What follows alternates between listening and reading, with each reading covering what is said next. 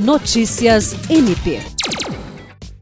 O Ministério Público do Estado do Acre recebeu nesta terça e quarta-feira a visita de representantes do Ministério Público do Pará, com a finalidade de conhecer as estruturas do Grupo de Atuação Especial de Combate ao Crime Organizado, GAECO, e Núcleo de Apoio Técnico, NAT.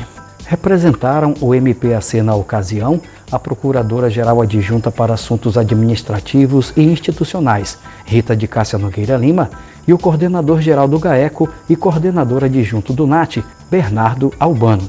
Já a comitiva do MP do Pará foi composta pela coordenadora do GAECO paraense, Ana Maria Magalhães, pelos membros auxiliares Miller Marques e Tiago Ribeiro, além de servidores do GAECO do Pará e Grupo Especial de Inteligência e Segurança Institucional. O coordenador do GAECO deu as boas-vindas aos representantes do Ministério Público do Pará e valorizou o estreitamento de relações entre os grupos de combate ao crime organizado das duas instituições. Jean Oliveira, para a Agência de Notícias do Ministério Público do Estado do Acre.